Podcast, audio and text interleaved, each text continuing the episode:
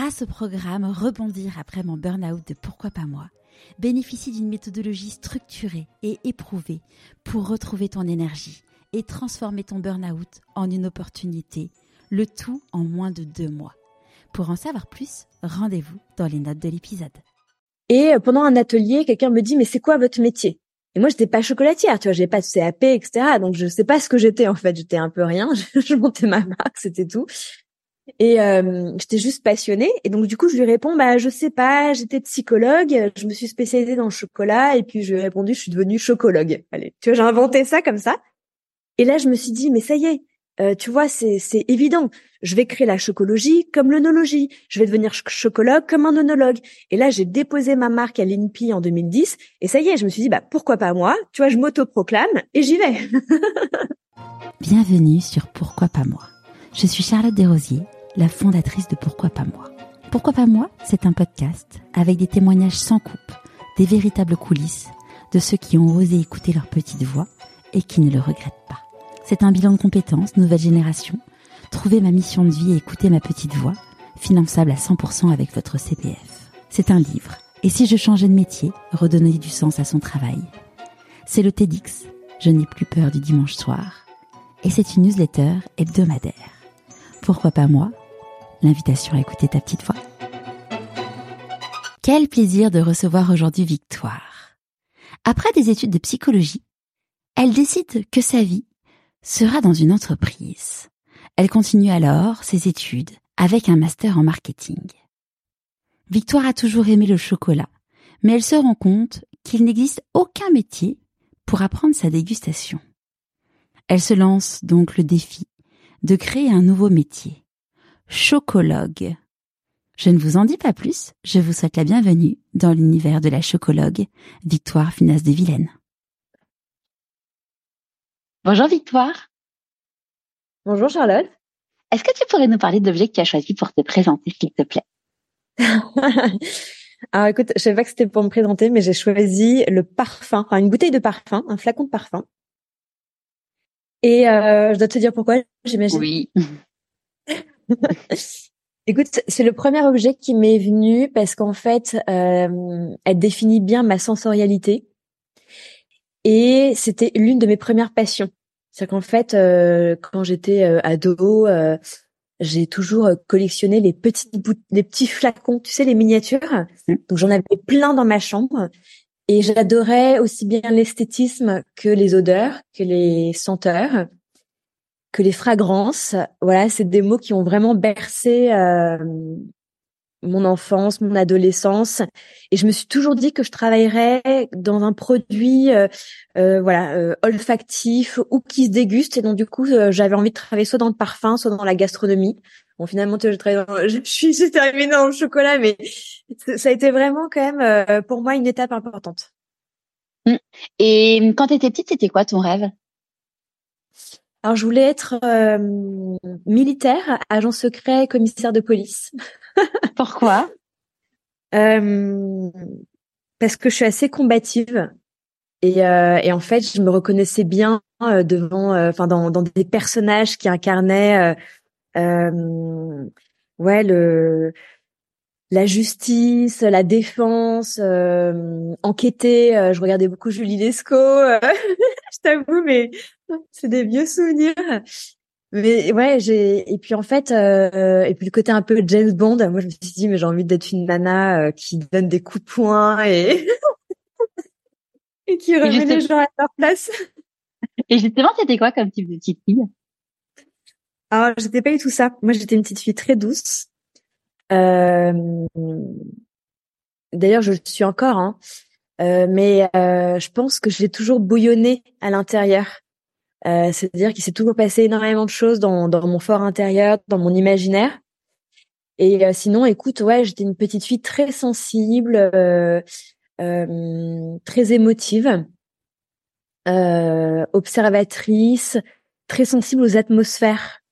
Tu vois, j'ai toujours eu une, une espèce d'intuition, des ressentis et, et je t'avoue que quand j'ai compris que c'était une force, je l'ai beaucoup travaillé, cette notion d'intuition.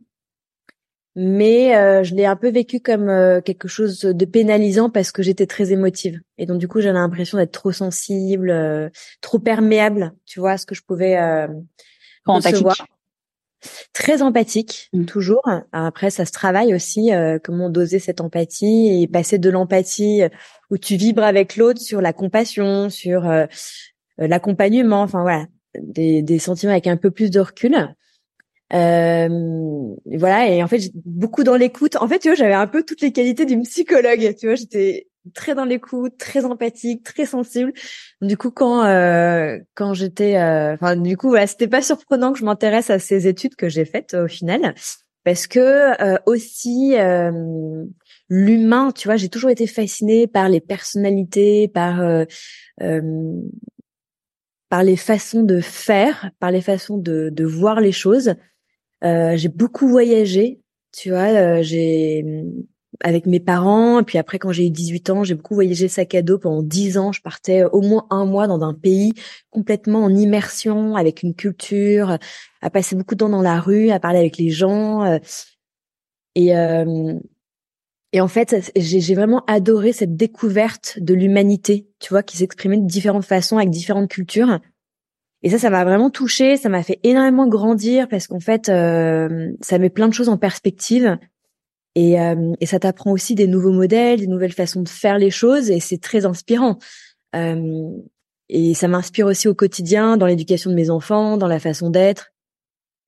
Donc voilà. Donc là, du coup, quand t'as grandi, où est-ce que t'as grandi? Alors moi, j'ai grandi à Paris.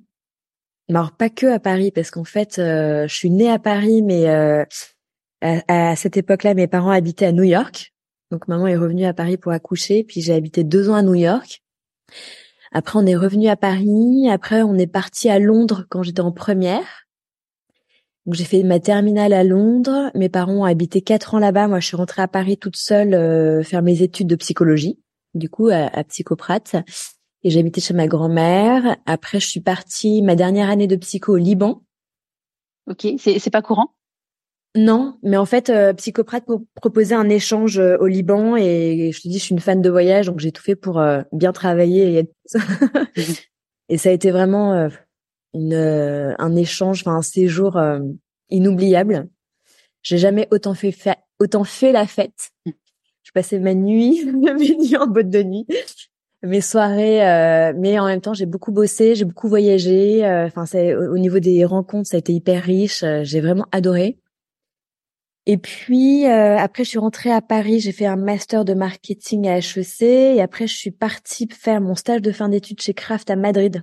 Alors attends, juste du coup, tu fais, tu décides de faire psycho. Comment comment ils réagissent tes parents? Alors, pas forcément. Euh, ben, maman euh, toujours très gentille et dans l'acceptation. Mais mon père, euh, il a pas trop digéré euh, parce qu'en fait, euh, lui, tu vois, il a fait une prépa scientifique, une école d'ingénieur, et en fait, il projetait vachement son modèle sur nous. On est trois filles. Moi, je suis l'aînée, et en fait, il me voyait vraiment en prépa. Il m'avait d'ailleurs inscrite en prépa. Et, euh, et, en fait, moi, j'avais très envie de faire quelque chose de sensoriel. Et donc, du coup, euh, j'avais envie de faire du marketing sensoriel. Et donc, c'est pour ça que j'ai postulé euh, au concours de psychoprate. Et quand j'ai été prise, je lui ai dit, bah, en fait, je vais faire psycho. Et là, il m'a regardé, il me dit, bah, non. J'ai bah, si.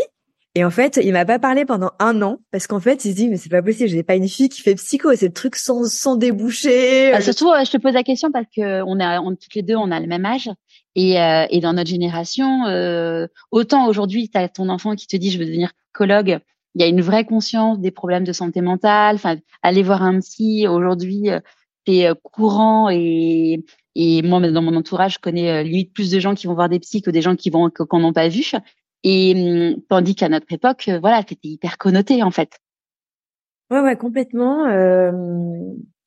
Ouais, puis c'était un peu une voix, euh, tu sais, une voix par. Il n'y avait pas de débouché, quoi. ouais, c'est ça. C'était en gros, tu vas te faire plaisir, quoi. ouais. Et euh, donc voilà, donc pour lui, ça a été assez dur, mais je sais pas pourquoi j'étais tellement convaincue que, en, plus, bon, de toute façon, il n'y a pas à dire, hein, c'est des études qui qui m'allait comme un gant. Euh, j'étais hyper heureuse, je me suis épanouie, j'ai trouvé que c'était passionnant. Je me suis dit, mais en fait, tout le monde devrait faire de la psycho, c'est pas possible, tu vois, c'est tellement intéressant. Parce que la psycho, c'est quoi? C'est pas que euh, quand ça va mal. La psycho, c'est le développement d'un enfant, le développement de l'être humain, le développement des émotions, les niveaux de communication. En fait, tu as plein d'outils. Mmh. La mémoire, ouais, c'est très très large. La mémoire, bah, l'expertise. Comment tu deviens expert dans un domaine, euh, la, la, connaissance. Donc voilà, tout ça, ça m'a vraiment passionnée. Et, euh, et puis moi, j'avais fait un bac S, donc tu vois, j'avais quand même pas mal de médecine, de voilà, de, de matières scientifiques, donc ça m'a vraiment plu. Et euh, et puis voilà, j'ai trouvé que c'était passionnant. Tu lis évidemment énormément de bouquins, et mais c'est vrai qu'en faisant, euh, en fait, si tu veux, j'ai fait ça pour faire du marketing sensoriel, et je n'ai pas eu la vocation d'être psychologue clinicienne. Et justement, je l'ai compris parce que j'étais tellement sensible, tellement empathique, je me suis dit mais je vais me faire bouffer par ce métier. Tu vois, je peux pas faire ça. Euh, donc du coup, ça m'a ça a conforté le fait que je voulais travailler en entreprise et en marketing.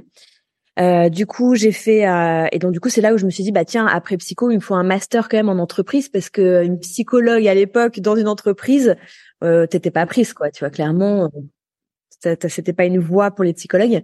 Et donc du coup, je me suis dit bah voilà, je vais faire un, un master de marketing dans une école de commerce. Au moins, j'aurai cette double formation et je serai embauchable Et, euh, et puis voilà, j'avais envie aussi d'être complémentaire dans une équipe marketing. Tu vois, tout le monde vient d'école de commerce ou du business. Et je trouve que c'était sympa d'avoir une nana qui était plus euh, côté consommateur, psychologie, émotion. Et c'est ce qui m'a plu. Euh, voilà. Et donc là, du coup, tu commences crafts. Euh, pour ceux qui connaissent pas craft. Ouais. Alors en fait, bah, euh, en fait, en terminant psycho, du coup, on m'impose de faire une thèse qui est un peu la condition pour être diplômée. Et donc du coup, euh, j'ai choisi de faire ma thèse sur le chocolat euh, parce que je voulais pas le faire sur la schizophrénie ou l'allaitement. Franchement, c'était pas mon truc.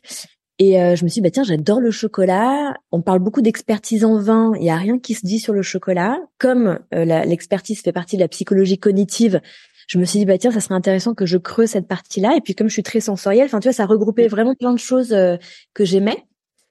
Et, euh, et, donc du coup voilà mon école au début euh, a un peu tiqué. Puis j'ai persévéré. J'ai présenté plusieurs sujets etc et quand je leur ai présenté l'expertise ils se sont trouvés ça euh, finalement très sympa. Et, euh, et donc du coup j'ai interrogé des chocolatiers des journalistes des membres d'un club de dégustation pour trouver mes experts parce que je savais pas qui étaient mes experts. Et après dans les novices j'ai pris ma grand-mère et des copains. Et j'ai fait déguster des tablettes de chocolat j'ai fait, j'ai fait déguster des tablettes de chocolat et euh, quatre qui venaient de supermarché et quatre qui venaient d'artisans. Et les, chaque personne devait déguster ces tablettes dans l'ordre qu'il voulait, mais il devait les décrire, les catégoriser, leur, euh, tu vois. Donc du coup, j'ai étudié tout le vocabulaire sensoriel, leur façon de justement de, de catégoriser le chocolat. Donc c'était intéressant de voir qu'il y avait euh, les très sucrés, les mauvais goûts, les très amers. Ou... Donc c'est et voilà. Et à l'issue de cette thèse, en fait, je me suis dit, mais c'est fou parce qu'en fait, il existe une expertise en chocolat parce que tu as des experts euh, qui se sont avérés experts parce qu'ils avaient une façon de déguster le chocolat très particulière en stimulant leurs cinq sens de manière méthodique et toujours dans, dans le même sens. Tu vois, d'abord la vue, après ils sentent, etc. Et euh, et puis, euh, alors que les novices, on n'a pas du tout de méthode et on n'utilise pas nos cinq sens. Donc ça, c'est intéressant. Et puis la deuxième grande différence, c'est que les experts utilisent un vocabulaire beaucoup plus technique et en croquant un carré de chocolat, ils sont capables de te parler de la plantation, de la fermentation des fèves, du conchage. Et donc du coup, je me suis dit, mais c'est fou. En fait, pour être expert en chocolat, il faut avoir voyagé dans les plantations et connaître la fabrication. Et moi, j'adorais le chocolat, tu vois. Franchement, je t'ai pas dit, mais je suis une énorme gourmande de chocolat. J'en mange depuis euh, toujours. Je, je, enfin, je suis une addict au chocolat d'ailleurs. Et c'est bien pour ça que j'ai choisi cette thèse, enfin ce thème, le chocolat, c'est que vraiment ça, ça faisait partie aussi de ma vie. Mais en fait, ça faisait tellement partie de ma vie comme une gourmandise que j'imaginais pas un jour travailler, tu vois, dans le chocolat. Pour moi, c'était vraiment genre le petit péché mignon que tu traînes. et, euh, et au final, cette thèse m'a révélé le fait que j'ai dit, mais c'est fou parce que j'adore le chocolat, je ne savais pas comment le déguster. Il y a plein de gens autour de moi qui adorent le chocolat, qui ne savent rien. Et ça m'a donné envie de donner des cours de dégustation. Et c'est comme ça que j'ai créé ma société de conseil en sortant de psycho. Euh, j'ai créé une petite société, une SARL, tu vois, parce qu'il n'y avait pas autant d'entrepreneurs à l'époque, donc je crée ma boîte.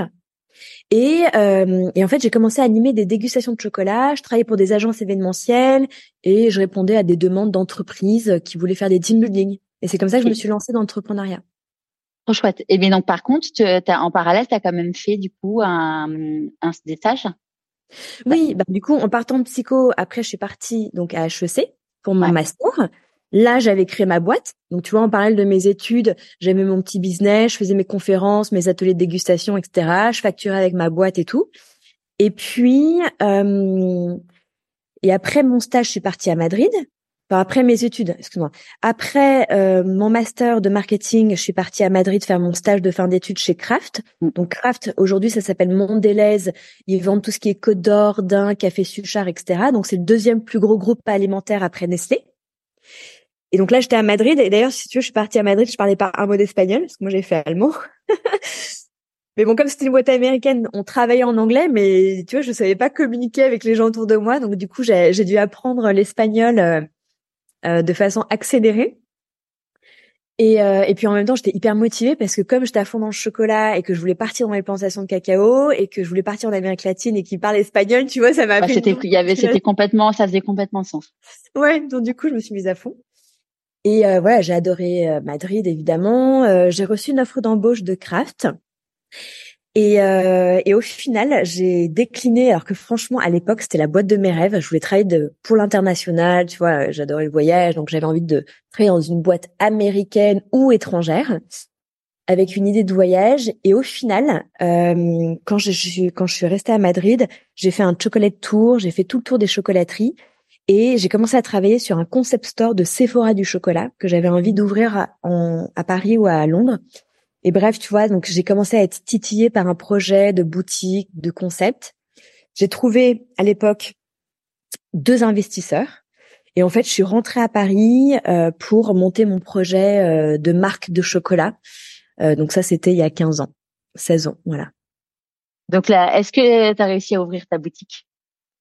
Ouais, donc bah du coup, j'ai pas ouvert mon Sephora du chocolat parce que j'ai travaillé donc toute l'année 2008 et euh, on a eu la crise en décembre 2008 qui fait que du coup ça m'a vraiment fait flipper de d'emprunter autant d'argent et de me lancer dans une boutique. En plus, je me suis dit, je suis pas une nana de boutique, moi je suis une nana de projet, d'entreprise, etc. Et euh, et donc du coup finalement on a revu le projet pour lancer la marque sur internet.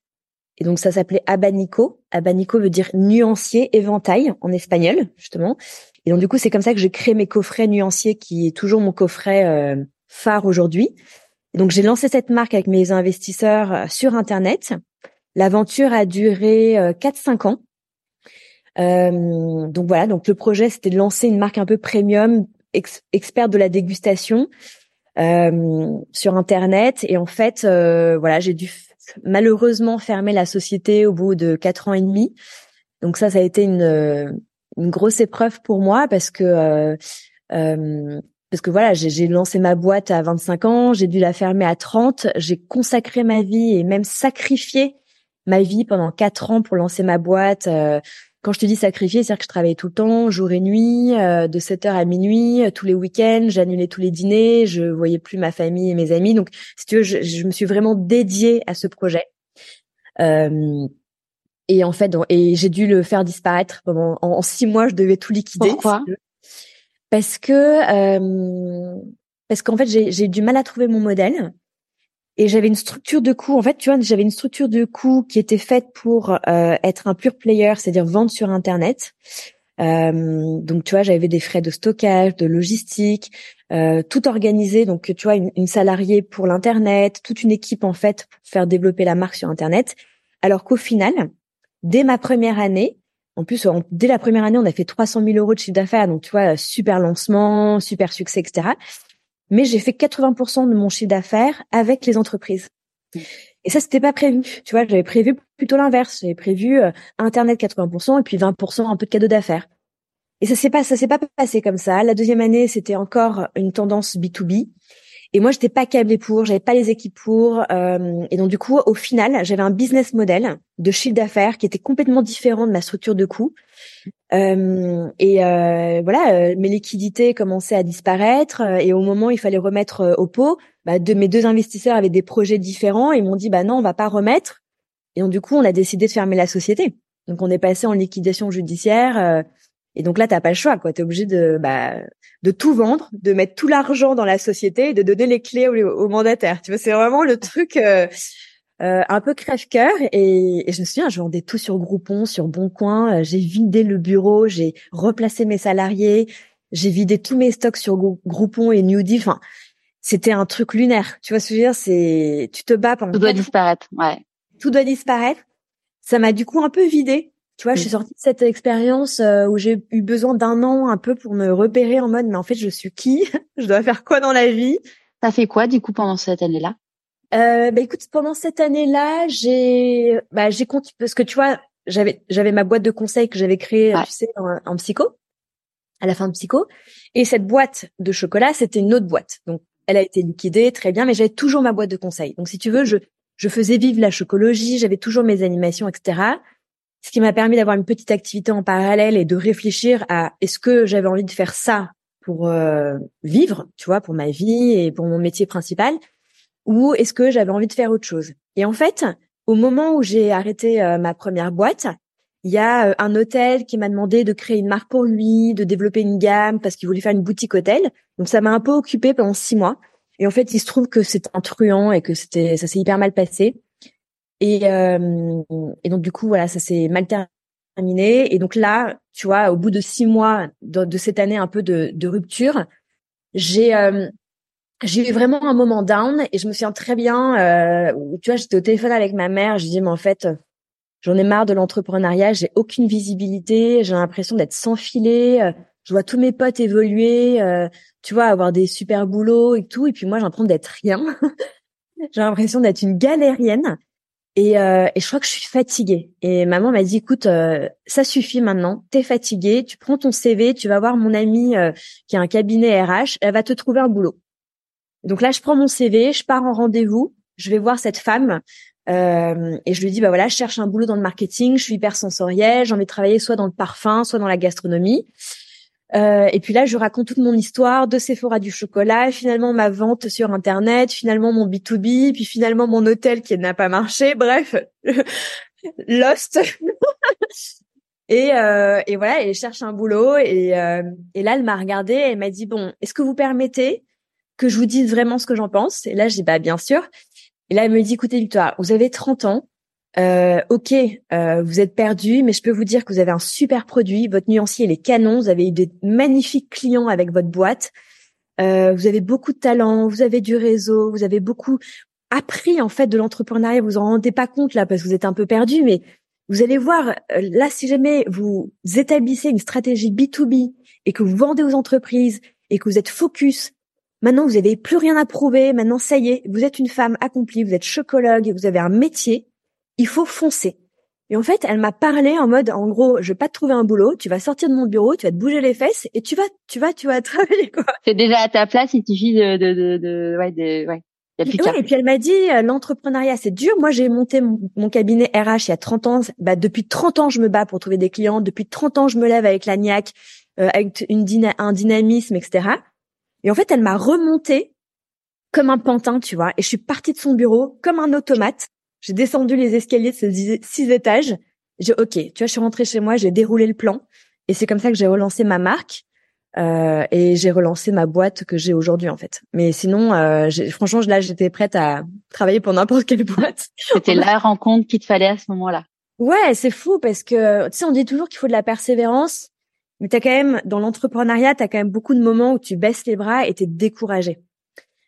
Et euh, et voilà, et en fait, tu as besoin de personnes qui te qui te remettent du gazole, tu vois, qui te remettent euh, de l'énergie parce que euh, euh sinon c'est tellement dur, c'est tellement décourageant qu'en fait, euh, ouais, tu, tu, en plus, tu sais, quand tu es entrepreneur, tu es quand même un peu attiré parce qu'ils te sont faciles, c'est-à-dire être embauché dans une boîte, avoir un salaire qui tombe tous les jours, que tu sois malade ou pas, t'es payé. Enfin, tu vois, quand t'es entrepreneur, t'es pas dans cette logique-là. T'es malade, tu te lèves pas, il se passe rien dans ta boîte. Euh, tu vois, c'est tout repose sur les épaules. Il faut toujours se réinventer, créer, surprendre ses clients, les fidéliser. Donc en fait, c'est de l'énergie qui ne dépend que de toi. Et en fait, je me rendais compte que le poids était énorme. Et, et quand t'as plus l'énergie, bah t'y arrives plus en fait. Oui, et puis après, quand t'as pas la bonne énergie, t'attires pas à toi les bonnes choses et et tout est ouais, t'es dans une bonne spirale ou dans une mauvaise spirale quoi. Voilà, c'est ça. Donc du coup, c'est vrai que je bénis cette femme. Je peux dire que je l'ai remerciée pendant des années. Elle a eu droit à sa boîte de chocolat chaque année. Ah bah oui, tu penses bien. Elle a eu sa boîte de chocolat, euh, même plusieurs années. Dès que j'ai un petit coup d'âme, je pensais à elle et là, ça y est, j'étais reboostée. Je lui ai envoyé un petit message en disant merci. Voilà, merci. C'est vous là. Je pense à vous, ça me redonne de l'énergie. C'est trop chouette. Et, et, là, du coup, c'était quoi le plan quand tu sors de quand tu sors de, de ce rendez-vous euh... C'était de relancer une marque spécialisée dans le B2B et dans le service aux entreprises, un peu comme une conciergerie. Et, euh, et donc du coup, c'est la boîte que j'ai aujourd'hui. Alors aujourd'hui, elle, elle est assez plus développée parce que là maintenant, ça fait euh, euh, bah, ça fait dix ans que j'ai redéveloppé ma boîte toute seule. Tu vois, parce qu'avant j'étais avec, donc avec des investisseurs. Donc cette boîte depuis dix ans, elle a évolué parce que quand je l'ai relancée à l'époque, je me suis dit bah je vais me spécialiser qu'en B2B. Donc je vendais qu'aux entreprises, soit du chocolat personnalisé, soit des événements d'entreprise. Et puis ensuite de ça, j'ai écrit des bouquins euh, de recettes et des bouquins sur mon métier de chocologue, d'expertise en dégustation. Du coup, je me suis adressée aux particuliers, donc je me suis beaucoup plus ouverte aux particuliers. J'ai ma boutique dans le 17e, j'ai fait mon site internet où je vends aussi mes chocolats sur internet. Euh, et donc du coup, euh, voilà. Donc maintenant, je suis vraiment, j'ai une activité en B2B qui, qui reste ma, ma mon activité principale. J'ai une activité avec les particuliers, et puis j'ai une activité d'animation en entreprise et la nouvelle activité qui, qui est récente, euh, c'est ma formation. Parce qu'en fait, j'ai toujours fait du conseil et de la formation pour les artisans, pour les sociétés, mais ça restait anecdotique. Alors que là, depuis deux ans, je développe beaucoup cette formation et j'ai mes formations en ligne là qui sortent et mon école de chocologie en 2024. Donc voilà, ça fait deux ans que je travaille dessus et donc tu vois, je, je fais évoluer ma société en fonction des besoins, en fonction de moi ce que j'ai envie de faire aussi. Moi, j'ai envie de faire de la transmission, j'ai envie de faire de la pédagogie. C'est vraiment là où je suis bonne et c'est ce que j'adore faire. Donc, euh, j'adore vendre des chocolats, si tu veux, mais j'ai envie, en tout cas, de tendre ce développement et de le proposer maintenant. Et donc là, les chocolats qu'on trouve dans ta boutique, c'est des chocolats du coup que tu fabriques, euh, que tu fais fabriquer? Exactement. Donc en fait, moi, quand j'ai créé ma société, euh, j'ai créé ma, en fait ma marque de chocolat parce que j'ai été passionnée par la création, la créativité. Et j'ai eu ce déclic en sortant d'un stage de chocolaterie chez Pierre Hermé, qui m'avait dit à l'époque, parce que mon Pierre, il me connaît depuis que je suis étudiante, il a participé à ma thèse, il m'a vu vraiment naître dans ce milieu du chocolat.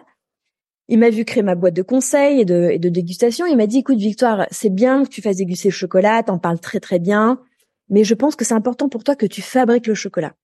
Et donc, du coup, très rapidement, euh, en 2008, tu vois, deux ans après ma thèse, il m'a invité euh, à l'école Ferrandi pour que je puisse faire un stage de chocolaterie. Donc autant dire que j'avais deux mains gauches et que c'était absolument la honte totale, j'étais que des chocolatiers. je suis sortie de là en mode euh, ouais, en fait, je suis encore plus admiratif admirative du travail des artisans parce qu'en fait c'est un truc de fou tu vois c'est une minutie tout est au degré près ah le chocolat c'est hyper pointu ah, hyper pointu et donc du coup en fait, je me suis dit, attends, euh, je vais pas me lancer dans un CAP chocolatier pour maîtriser la matière, parce que j'ai déjà fait sept ans d'études. Euh, tu vois, moi, je suis une opérationnelle, j'ai besoin de bosser, donc euh, voilà. Mais en revanche, ça a créé un déclic de vouloir créer mes chocolats comme j'aurais pu créer un parfum. Et donc du coup, je me suis dit, bah, génial, je vais essayer de trouver un artisan qui veut bien fabriquer mes chocolats, les chocolats de mes rêves. Et donc du coup, je suis allée voir plusieurs artisans, et c'est comme ça que j'ai créé ma première marque, tu vois, à Banico. Et donc du coup, je suis allée voir euh, plein d'artisans, euh, évidemment Pierre Hermé, Jean-Paul Lévin, tous ceux qui me connaissaient très bien. Et au final, j'ai trouvé un artisan qui est près de Bourges et euh, qui m'a qui a juste halluciné de me voir, la petite parisienne débarquer dans son bureau. Et je lui ai dit voilà, je suis passionnée, j'aimerais créer ma marque. Il voyait que je connaissais bien quand même la chocolaterie, hein, parce qu'entre ma thèse et mon stage, j'avais quand même pas mal de notions on parlait le même langage et on s'est vu deux trois fois. Il m'a dit OK, euh, j'adore la personne derrière le projet, je trouve que c'est chouette. Vas-y, comment je peux t'aider Qu'est-ce que tu veux? Donc là, on est parti d'une feuille blanche et j'ai composé toute ma gamme avec en fait un brief créatif, un brief de dégustation. Lui, il a interprété avec la technique de la chocolaterie. il me faisait une dizaine d'échantillons pour chaque chocolat, par exemple tarte au citron, euh, une ganache framboise, un praliné euh, rocher, un praliné pétillant avec du sucre pétillant. Et donc du coup à chaque fois je disais voilà ce que je veux, je veux que ma tarte au citron elle soit très crémeuse, très élastique, bien croquante. Donc on a choisi un chocolat noir. Euh, et donc du coup on a fait une émulsion très particulière. Donc voilà, je lui donnais un brief, il faisait des échantillons, je goûtais, je disais ça j'aime, ça j'aime pas, je veux ci, je veux ça. Et on a élaboré pendant six mois cette gamme qui m'a permis de vendre mes chocolats uniques qui correspondaient à mon palais et à ce que je voulais. Et du coup, quand hum, la boîte a, fermé, tu as pu récupérer tes recettes et, pouvoir les réutiliser du coup dans, dans, dans notre entreprise? Et ben exactement. Quand la boîte a fermé, en fait, j'ai c'est exactement ça. En fait, j'ai gardé bah, mes packaging et mes recettes. Euh, c'est resté un peu euh, dormant pendant un an parce que mmh. bon, c'était un peu mon année de transition. Mais euh, une fois que j'ai décidé de relancer, ben, je les ai rappelés en disant OK, on repart. Et là, j'ai refait une gamme. Euh, j'ai rechangé donc du coup mes packaging en gardant le nuancier. J'ai refait des nouvelles couleurs. J'ai hum, voilà, j'ai tout redessiné. Donc c'est un partenaire qui bosse avec moi depuis plus de 15 ans. Chouette. Et euh, voilà, maintenant je fais pas enfin voilà, c'est limite familial. Et c'est en fait c'est génial aussi euh, ouais, c'est un autre aspect de l'entrepreneuriat, mais la chance que j'ai, c'est que je choisis les personnes avec qui je bosse, étant donné que je construis mon équipe. Je choisis mes fournisseurs, mes partenaires, et en fait, aujourd'hui, j'ai une équipe. Voilà, parfois, il y a des gens avec qui je travaille depuis 10 ans, depuis 15 ans, et c'est un bonheur total parce que euh, voilà, c'est des gens que j'adore, qui m'accompagnent, euh, euh, avec qui on se soutient. Enfin, vraiment, euh, vraiment, j'ai de la chance. Euh, ça me porte beaucoup au quotidien d'avoir ces personnes autour de moi. Tu disais tout à l'heure que du coup, euh, ton, ton intuition, tu l'écoutais beaucoup. Comment tu l'écoutes? Comment elle te bah, parle? De feeling, tu sais, euh, tu le sens, tu le sens pas. T'as un doute, t'as pas de doute. T'as un doute, il faut pas y aller. Tu le sens pas, il faut pas y aller. Enfin, tu vois, c'est c'est vraiment. Euh, maintenant, je, je n'hésite plus. Euh, et, et l'intuition, ça peut être. En fait, c'est toute une énergie. Donc, ça peut être une photo, ça peut être un, une rencontre, ça peut être le ton d'une voix. Euh, ça peut être un contexte. Tu arrives dans un resto, tu le sens, tu le sens pas. En fait, il n'y a pas de, de mots explicatifs, tu vois. Et ben ça, même si c'est irrationnel et que je peux pas l'expliquer, et ben pour moi c'est hyper important. Voilà, c'est je le sens ou je le sens pas, et quand je le sens pas, je le fais pas. Comment tu célèbres tes réussites? Pardon? Comment tu célèbres tes réussites? Comment je célèbre mes réussites? Euh, en félicitant mon équipe. Euh, s'il y, a y a une énorme commande, je descends, j'ouvre une bouteille de champagne. euh, ouais, en, en, en, gâtant vraiment mon équipe. Voilà, il y a une énorme réussite. On va se faire un resto, on va se faire un tea time, on va, je vais commander des pâtisseries. Enfin, je, je, je partage cette réussite. Elle est en aucun cas personnelle, euh, parce qu'en fait, au quotidien, je suis vraiment en mode team. Je suis en vraiment euh, euh, mon équipe, c'est mon miroir. Euh, non seulement elle m'aide aussi à moi progresser et, à faire évoluer ma boîte, mais en plus de ça, je, je travaille que des talents, que des nanas euh, canons, euh, euh, hyper fortes dans leur domaine. Donc du coup, en fait, voilà, elles, elles, elles, font des choses que je pourrais jamais faire. Donc typiquement, voilà, j'ai beaucoup d'admiration et, et, beaucoup de considération. Et puis, et puis voilà, en fait, tout ce qu'on voit, c'est vraiment le résultat de ce travail d'équipe. Vous êtes combien maintenant? Là, on est cinq. Euh, on va monter à sept pour les fêtes. Et euh, oui, en général, on est quatre, cinq sur l'année. Donc, euh, j'ai des CDI, contrats d'apprentissage, stagiaires, CDD, voilà, selon les, les périodes. Manutention. ouais. à quel moment dans ta vie, à quel moment dans ta vie tu t'es dit pourquoi pas moi? Je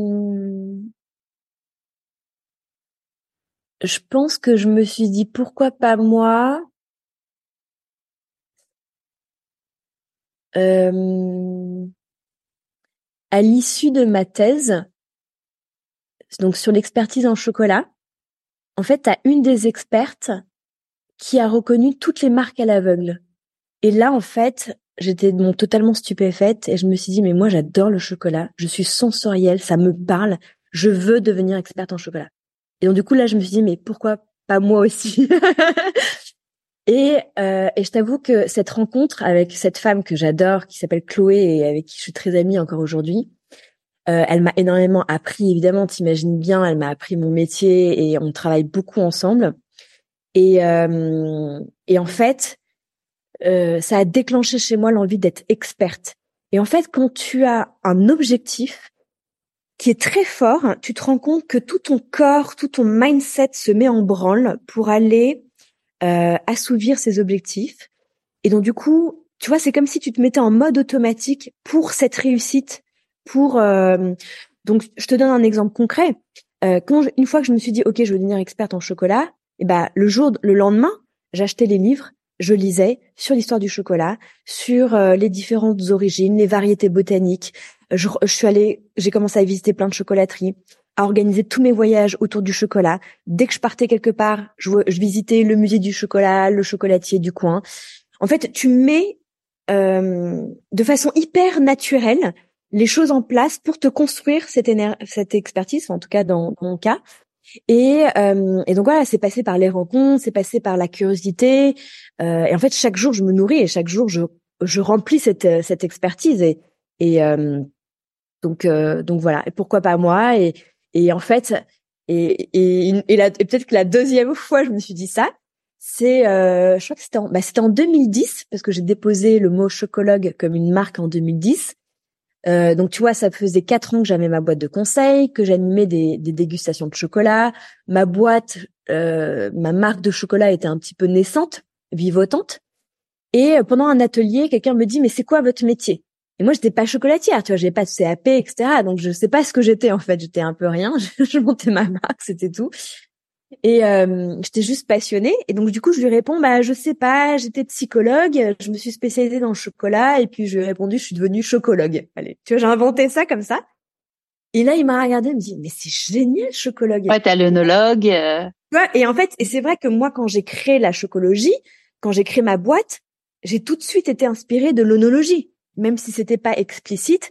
Euh, quand j'ai créé ma thèse et tout, quand j'ai fait ma thèse sur l'expertise en chocolat, j'ai regardé comment on faisait dans le vin, la méthode de dégustation pour créer ma thèse. Donc tu vois, l'onologie m'a toujours inspirée. Et là, je me suis dit, mais ça y est, euh, tu vois, c'est évident. Je vais créer la chocologie comme l'onologie. Je vais devenir chocologue comme un onologue. Et là, j'ai déposé ma marque à l'INPI en 2010. Et ça y est, je me suis dit, bah pourquoi pas moi? Tu vois, je m'autoproclame et j'y vais. Trop chouette. C'est quoi pour toi la réussite? C'est d'être bien dans ses baskets.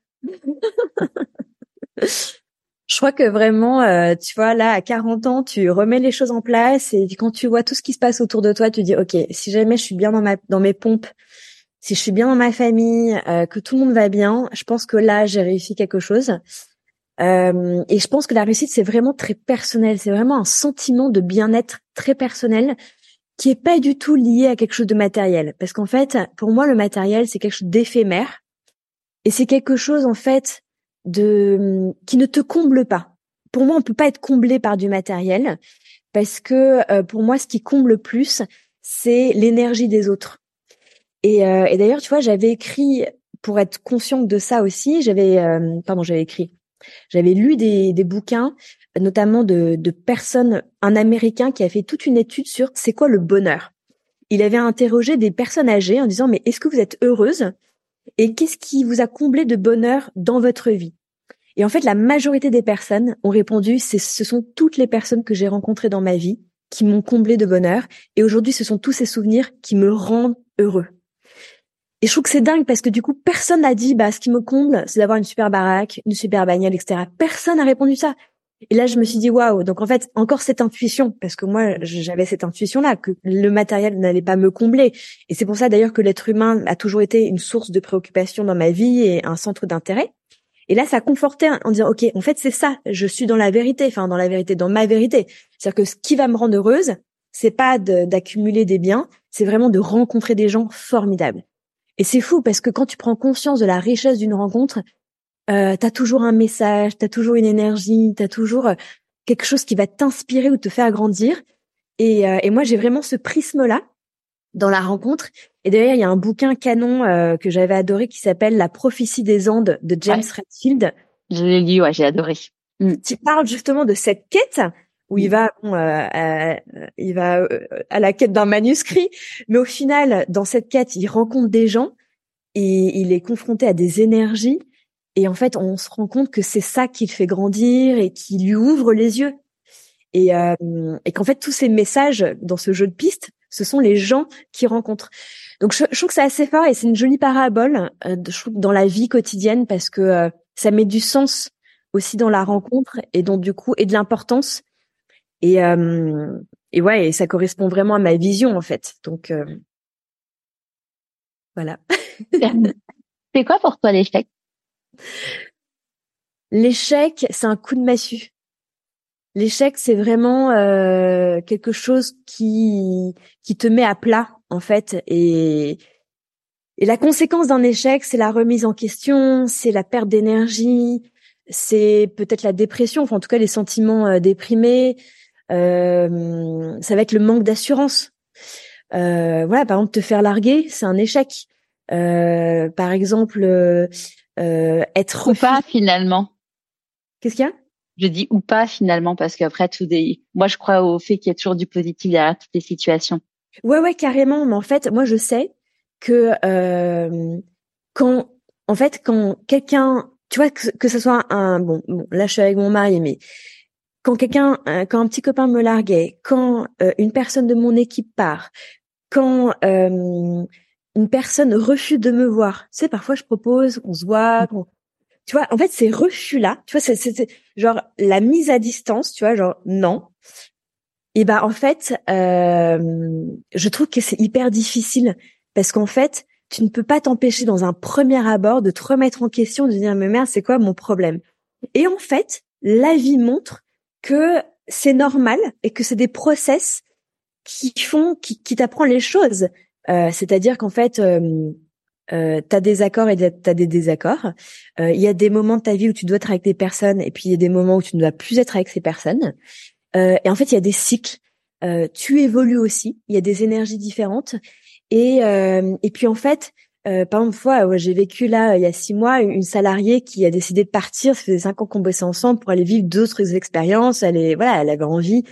Bah moi je l'ai vécu, mais vraiment j'avais l'impression d'être là. On devait, en fait, le jour où on devait faire la, que ça fait six mois qu'on doit faire l'interview et puis pour plein de raisons on a, on a décalé. Et en fait, c'était le, tu venais de l'apprendre ce jour-là, je crois. Ouais, bah tu vois, je n'étais mm. pas bien. Et, et j'ai mis du temps à m'en remettre parce que justement, ça, c'est, ça a été douloureux pour moi, clairement, tu vois. Franchement, j'ai pleuré et euh, j'avais jamais autant pleuré, je pense, depuis très longtemps. Et donc, du coup, tu vois, c'est des choses comme ça. Alors, je te dis pas que c'est un échec là. Je, je, dévie un peu du sujet, mais euh, mais en fait, en effet, tu vois, euh, le parallèle que je pourrais faire, c'est que c'est ces sentiments ou ces situations désagréables ou l'échec qui t'assomment en sort en fait une énergie très très positive parce qu'en fait ça te permet de rebondir. Et en fait c'est ça que je vis moi dans l'entrepreneuriat, c'est que dès que j'ai un échec, quelque chose qui se passe mal, euh, voilà, un problème, et ben au final j'apprends de ça. Mm. J'apprends et au final, si jamais j'arrive à bien traiter cette information et à bien gérer la situation, ça me permet au final de rebondir. Et donc du coup voilà, c'est un, un apprentissage. Et d'ailleurs, moi je trouve que c'est ça qui est génial dans la vie, c'est que la vie c'est pas la c'est pas la perfection. C'est la vie, c'est l'accumulation d'imperfections qui font qui te font grandir. Et en fait, il faut pas chercher la perfection, il faut chercher à grandir.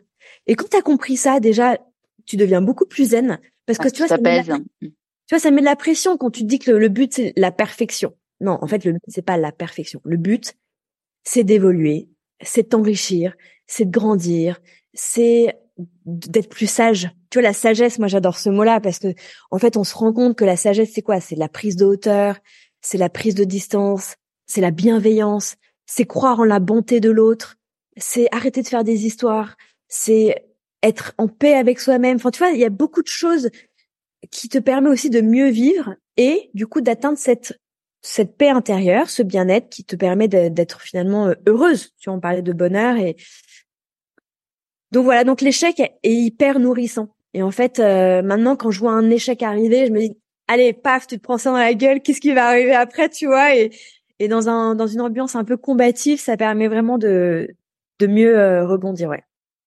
Qu'est-ce que tu penses que la petite victoire de Sylvain dirait qu'elle te voyait aujourd'hui? Une bonne question.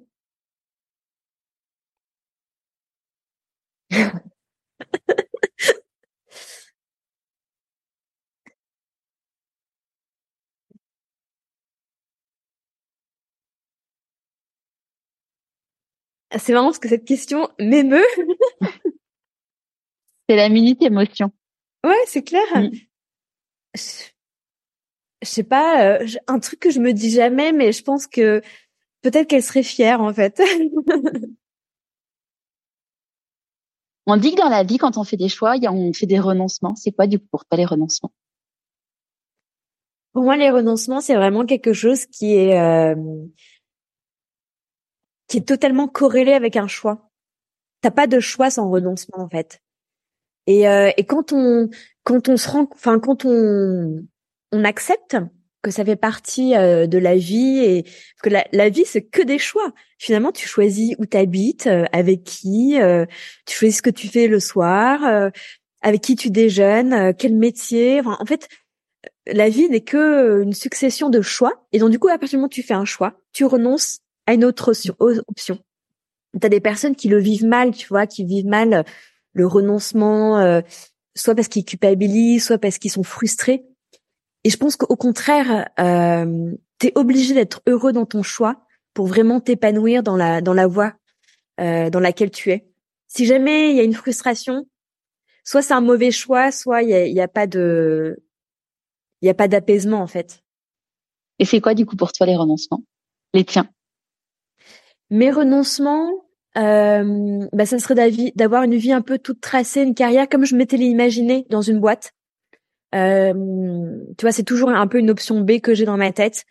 Et c'est vrai que moi, tu vois, j'ai voilà, j'étais hyper scolaire, j'ai toujours foncé. Euh, euh, tu vois, quand je suis sortie d'HEC, je me suis dit, bah tiens, je vais faire carrière chez Kraft. Et en fait, un peu ma fougue et, et mon côté aventurier a, a, pris le dessus. Et je me suis dit, bah non, je, je vais créer un truc dans le chocolat parce que j'avais envie de me marrer. Mais si tu veux, du coup, quand je vois mes amis faire carrière dans une boîte, c'est toujours un, truc. Je dis bah tiens, j'aurais pu, j'étais partie pour et je l'ai pas fait. Et euh, quand je les vois gagner dix fois plus d'argent que moi, bah parfois, parfois, j'ai des pansements au cœur en disant merde, ça j'ai raté un truc. Non, tu vois, je suis. Et en fait, comme comme je te disais tout à l'heure, euh, je me dis mais en fait, j'ai tellement de plénitude et je me sens tellement à ma place aujourd'hui et je suis tellement heureuse que euh, en fait voilà c'est c'est pas ce côté matériel qui doit me rattraper mais c'est plutôt de me dire putain j'ai tellement de chance d'être là où je suis et, de vibrer tous les jours pour mon métier d'être euh, ouais d'être euh, super bien dans mes pompes ce que je te disais ce qui était mon mon but en fait dans la vie. C'est quoi la plus grande difficulté que tu as eu à surmonter? Bah au-delà de fermer ma première boîte euh,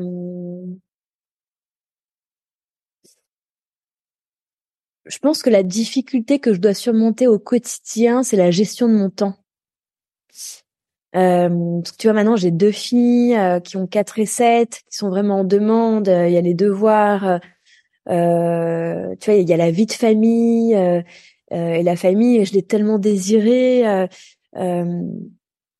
tu vois, ces moments, tu vois, avec mon mari, on adore faire les mêmes choses, on est hyper sportif, on, on a les mêmes passions. Et donc, du coup, c'est vrai que à chaque fois pareil que je fais un choix que je suis pas avec ma famille, euh, voilà, c'est ça, ça s'apparente aujourd'hui comme une difficulté. Tu vois, vraiment euh, gérer mes sollicitations, gérer mon temps, gérer mon espace. Où est-ce que je me trouve? Est-ce que je suis au Pérou? Est-ce que je suis à Monaco pour faire une animation, une formation? Enfin voilà, c'est c'est vraiment ça ma difficulté aujourd'hui. Bah, parce qu'aujourd'hui, euh, tu es beaucoup sollicité pour aller euh, dans des entreprises, sur sur des plateaux euh, télé ou dans des médias. Et du coup, ça forcément, bah, c'est du temps rien que le déplacement, quoi. Oui, c'est et puis c'est pas que des rendez-vous dans la journée, tu vois, parce qu'un plateau de télé, la journée, ça se cale. Mais tu vois, quand je pars dans les plantations, quand je suis invitée dans des voyages professionnels, et puis moi, si tu veux, quand, quand j'ai une proposition comme ça, je suis tellement excitée et je vibre tellement que j'ai envie de le faire parce que voilà, euh, le train il passe une fois, j'ai envie de sauter dans le wagon parce que c'est ma passion, parce que ça me rend heureuse. Donc c'est difficile, tu sais, de s'accomplir dans un métier et de te dire voilà, c'est aussi du temps que je passerai pas avec ceux que j'aime. Euh, et en même temps, ça me nourrit. Donc c'est toujours des compromis. C'est pour ça que moi j'essaie d'être toujours alignée avec mes choix et de les assumer. Quand je pars au Pérou 15 jours, ben je profite. Et tu profites. Oui, t'es pas là en te disant euh, culpabilité. Je, n'ai aucun je n'ai aucun sentiment de culpabilité.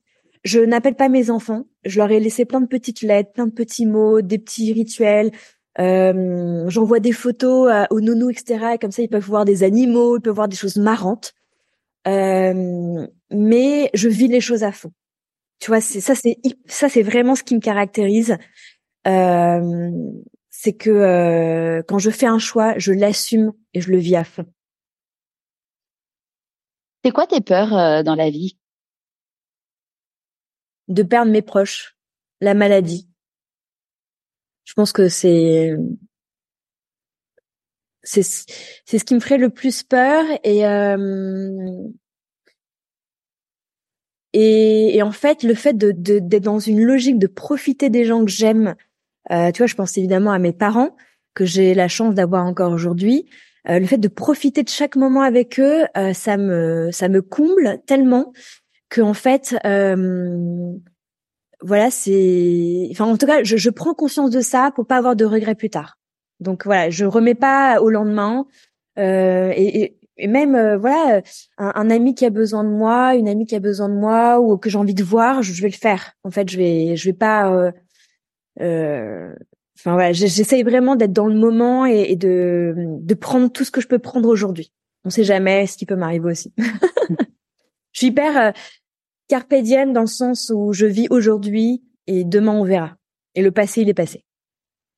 De quoi tu es la plus fière aujourd'hui? Bah, je crois que je suis assez fière d'avoir créé mon métier parce qu'en fait, euh, je commence à trouver ça hyper sympa. Euh, voilà, même si avant c'était beaucoup associé à, à, de la galère entre guillemets, tu vois, avec toutes les aventures que j'ai eues, euh, beaucoup de travail, beaucoup de fatigue, etc. Aujourd'hui, euh, aujourd'hui finalement, je trouve que c'est rigolo et finalement, euh, je ouais, je pensais pas un jour travailler dans le chocolat, je pensais pas un jour créer mon métier. Enfin, tu vois, j'étais pas du tout. Euh, mais en fait, je trouve que même si tout me semble hyper naturel, tu vois, tout s'est fait avec une évidence et une intuition importante. Et bah aujourd'hui, en fait, en fait, je suis fière d'avoir osé. Je suis fière d'avoir osé, d'avoir persévéré. C'est surtout ça. Si tu croises une personne là dans la rue qui connaît pas du tout euh, ton histoire, euh, tes galères entrepreneuriales et qui te dit ah non mais toi attends, euh, t'en es là que grâce à de la chance, qu'est-ce que tu lui répondras? Euh... Que j'ai construit cette chance et que j'ai beaucoup travaillé. Et que euh, et que en fait tout succès est le fruit euh, est le fruit de persévérance et de travail. Et ça je m'en rends compte mais je sais tout le monde, en fait, tu vois, que tu sois salarié, entrepreneur, euh, que tu aies des projets personnels, je me rends compte que tout le monde est parti de rien. Tout le monde est parti de zéro. Enfin, tu vois, c'est c'est et c'est pour ça que d'ailleurs je suis fascinée par chaque chacune des aventures que je peux écouter parce que je sais que la personne euh, elle a construit les choses et c'est ça qui est intéressant, c'est savoir comment elle a construit son aventure, comment elle a construit son histoire. Euh, de quoi elle s'est relevée. Voilà, c'est d'ailleurs c'est pour ça que les podcasts comme ça sont hyper intéressants, c'est que tu vas un peu dans les coulisses et que euh, et que les gens qui me connaissent depuis longtemps, ils savent très bien euh, par par quoi je suis passée. Et d'ailleurs, euh, c'est ces gens-là qui connaissent toute mon histoire qui me disent vraiment bravo parce que je sais que tu voulais abandonner chaque année et que tu es encore là aujourd'hui. Tu vois, c'est plutôt ça qui me réconforte aujourd'hui. Est-ce qu'il y a un conseil que tu aurais aimé qu'on te donne et que du coup tu voudrais donner aujourd'hui? Alors moi, c'est un conseil qu'on m'a donné quand j'ai créé ma boîte. On m'a dit euh, l'important, c'est de bien s'entourer. Et, euh, et donc du coup, j'ai très vite compris derrière ça que j'étais pas capable de tout faire, que j'étais pas bonne pour tout faire, et donc du coup, j'ai toujours porté beaucoup d'attention sur les personnes à qui j'allais bosser, sur les fournisseurs, les prestataires, parce que la qualité de ces gens-là allait faire mon succès. Et, euh, et ça, c'est d'ailleurs euh, une personne qui était patron de boîte qui m'a donné ce conseil, qui euh, a dirigé, enfin tu vois, qui était directeur, directeur général d'une grosse boîte, et en fait, qui m'a toujours dit, moi, si je suis arrivée en haut, c'est grâce à mes équipes, parce que ce sont mes équipes qui m'ont porté en haut. Et je trouve ça c'est assez intéressant parce que tu l'entends pas souvent. Euh, souvent les gens ils montent parce qu'ils sont un peu moussés ou parce qu'ils prennent tout pour leur grade. Et en fait, lui c'était pas du tout ça. Il m'a dit mais moi si je suis en haut c'est grâce à mes équipes. Et, et aussi il m'a dit c'est hyper important aussi d'avoir un boss tu vois qui te fait monter. Mais et, euh, et donc du coup euh, voilà tu vois, c'est pour ça que ça, ça relie aussi un peu ma philosophie et que mon équipe, j'en prends soin comme la prunelle de mes yeux, parce qu'en fait, il y a que ça qui me permet d'avancer aujourd'hui. Et euh, ça allait être ma question d'après, le meilleur conseil qu'on t'ait donné. Du coup, je retourne sur le conseil que tu aurais aimé euh, recevoir. euh... Écoute, euh... je sais pas si c'est qu'on m'a donné ou que j'aimerais donner, mais j'aimerais vraiment dire que tout est possible. Et, et tu vois, aujourd'hui, enfin depuis depuis ma vie entrepreneuriale, j'ai toujours passé beaucoup de temps à répondre aux messages de personnes qui avaient des questions sur leur vie, sur leurs projets, qui se posaient des questions sur mon métier, sur le chocolat et tout, parce que en fait, euh, j'aime bien. Euh, alors je sais pas si j'aide ces personnes, mais j'aide répondre, j'aime répondre à leurs questions et j'aime leur faire croire que tout est possible et qu'il faut absolument qu'ils se posent leurs questions. Où est-ce qu'ils veulent aller? Qu'est-ce qu'ils veulent faire? Où est-ce qu'ils veulent mettre leur énergie? Comme tout est possible, comme tu peux tout construire dans la vie, et ben en fait, à un moment donné, il faut que tu un objectif. Et tu vois, moi, j'ai vu quand j'ai eu l'objectif de devenir experte, bah ça y est, tu vois, euh, j'ai défilé, euh, j'ai déroulé mon plan et et j'ai construit mon métier. En fait, tout s'est fait presque naturellement. Donc du coup, je pense que c'est important. Et donc j'aime aider les personnes à mûrir leurs objectifs, à voir si ça correspond à leur personnalité, à ce qu'ils veulent vraiment faire. Quand tu as des gens qui me disent ah là là, moi je veux faire ton métier, j'ai envie de claquer euh, euh, madame, etc. J'ai attends, euh, c'est quoi ta situation? Alors, fais ça en parallèle, fais ça le soir, fais ça le week-end, et puis dans un an, tu verras vraiment. étape par étape, euh, ouais. Tu vois? Donc du coup, je suis plutôt à conseiller, à coacher, euh, euh, voilà, en fonction de, de la réalité aussi, tu vois? Ouais.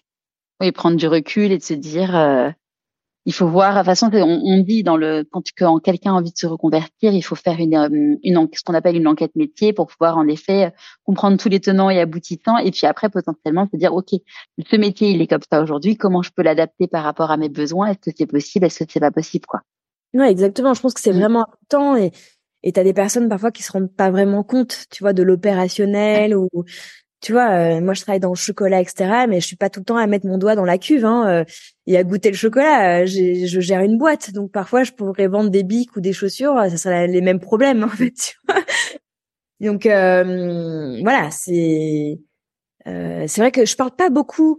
Tu vois, même sur mon compte Instagram, la chocologue, je parle beaucoup du chocolat, de ce que je déguste. Mais je parle pas souvent, tu vois, de ma casquette de femme d'entreprise, de, de maman, de euh, de businesswoman, tu vois, de, de, de gérer de l'argent, de, de gérer des comptes. Euh, euh, tu vois, vendre du chocolat, c'est avoir des stocks, c'est. Ouais, c'est avoir une, là, t'as une boutique, donc c'est des, freins, c'est des frais. Voilà, t'as des frais, t'as, as une équipe, t'as euh, gérer euh, des personnalités, les faire développer. Euh, tu vois, moi, j'adore mon équipe, leur donner des projets, ouais, les faire grandir aussi les, les, les développer dans leurs compétences et voilà, c'est c'est vrai que c'est tout ça, c'est des sujets qui doivent, euh, enfin en tout cas qui qui font partie en fait de mon quotidien. C'est quoi tes prochains défis? Ben, c'est le lancement de mon, de mon école. Mon prochain défi, c'est le lancement de mon école de chocologie avec mes formations en ligne. Et, euh, et l'idée, c'est vraiment de rendre la chocologie accessible du coup bah, à tous les Français et pas seulement ceux qui habitent à Paris, parce que mon bureau est à Paris. Et il y en a beaucoup qui viennent à ma boutique faire mes formations, mais voilà, donc la formation en ligne, j'y crois énormément. C'est voilà de toucher tous les francophones euh, au Canada, euh, partout dans le monde, toutes les personnes qui sont dans la gastronomie, parce que c'est vraiment un apprentissage du cacao, du chocolat, de la dégustation. Et donc du coup, tu as énormément de personnes qui travaillent dans le milieu du chocolat. Ça peut être les gens qui sont en marketing chez Lean, ça peut être les sourceurs, ça peut être les, planteurs, ça peut être euh, voilà, l'industrie du chocolat regroupe énormément de métiers. Et donc du coup, euh, comme cette formation n'existe toujours pas en France, eh ben je suis quand même très contente de lancer cette formation qui est très complémentaire de la formation d'un chocolatier et de l'onologie et euh, des écoles du goût qui peuvent exister. Trop bien. Est-ce que tu il y a quelqu'un qui nous écoute et là qui te dit ah j'hésite à, à écouter ma petite voix, à me lancer, qu'est-ce que tu as envie de dire? Euh, moi, j'ai envie de lui dire de mettre les choses par écrit. parce qu'en fait, euh, un exercice que je fais beaucoup, c'est euh, quand il y a des projets, quand il y a des intuitions, quand il y a des, je, je passe beaucoup de temps à, à, prendre des notes, à écrire, à, à mettre en forme mes idées, parce qu'en fait, on se rend compte qu'en écrivant, en fait, en écrivant, ça devient concret. Et concrètement, on veut faire quoi? Et concrètement, c'est quoi le projet? Et concrètement, ça va se passer comment? Et concrètement, et donc du coup, euh, ça permet de nourrir les idées. Et quand on parle avec une copine du projet, hop, on ressort sa petite fiche. Moi, j'ai plein de notes dans mon téléphone. Et ben, je reprends la note, je complète la note, je remets des nouvelles idées. Et au final, quand je reprends ça euh, une semaine après à tête posée, hop, j'ai une espèce de plan qui se, qui se déroule, un menu, euh, un plan d'action.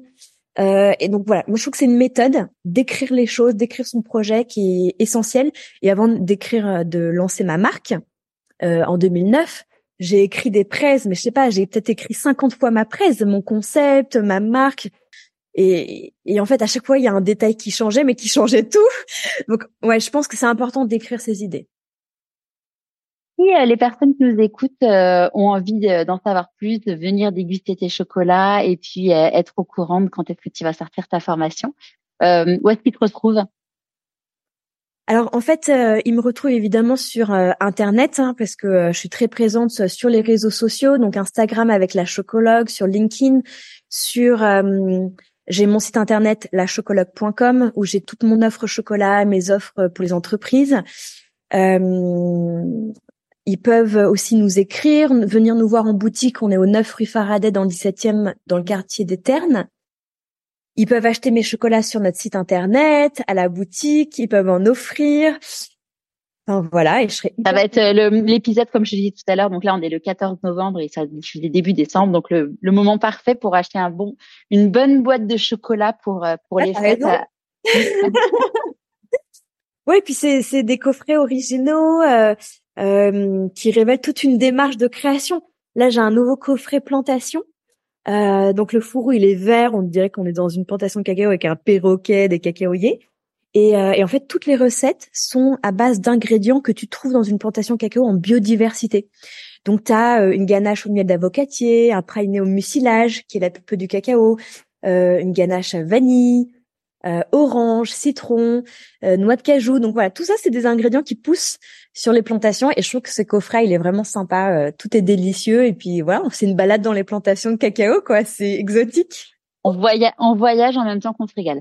Ouais, c'est ça. À qui as-tu envie de dire merci avant qu'on se bah, merci à mes parents qui ont cru en moi, et qui ont toujours eu confiance en moi. Et je trouve que la confiance, c'est le plus beau des cadeaux. Euh, merci à mon mari qui me supporte au quotidien et qui me supporte aussi dans mon projet. Tu vois, c'est vraiment une béquille euh, et, euh, et, vraiment c'est grâce à lui si je peux faire tout ce que je fais aujourd'hui. Euh, voilà, merci à mes filles qui me rendent hyper heureuse, merci à mes amis qui me rendent euh, qui rendent mes journées hyper colorées, hyper gaies, avec qui je m'amuse comme une folle. Et, euh, et merci à tout, toutes les personnes, les femmes et les hommes qui m'ont inspirée, qui m'ont guidée euh, une fois dans ma vie. Super. Merci beaucoup Victoire. Merci Charlotte. Joyeuse fête. et si toi aussi tu as envie de découvrir ta raison d'être comme mon invité du jour, je serai ravie de t'accompagner avec le bilan de compétences nouvelle génération. Pour en savoir plus, tu as le lien dans les notes de l'épisode. Tu aimes le podcast Pourquoi pas moi? Abonne-toi sur ta plateforme d'écoute préférée et mets 5 étoiles et un commentaire sur Apple Podcast. Pour moi, c'est énorme. Et pour continuer à suivre les aventures de mon invité et plus de conseils pour écouter ta petite voix, inscris-toi à la newsletter et suis Pourquoi pas moi sur Instagram. Une fois encore, je te mets tous les liens dans les notes de l'épisode. Et évidemment, n'oublie pas d'en parler autour de toi et surtout de ne jamais oublier de te dire pourquoi pas moi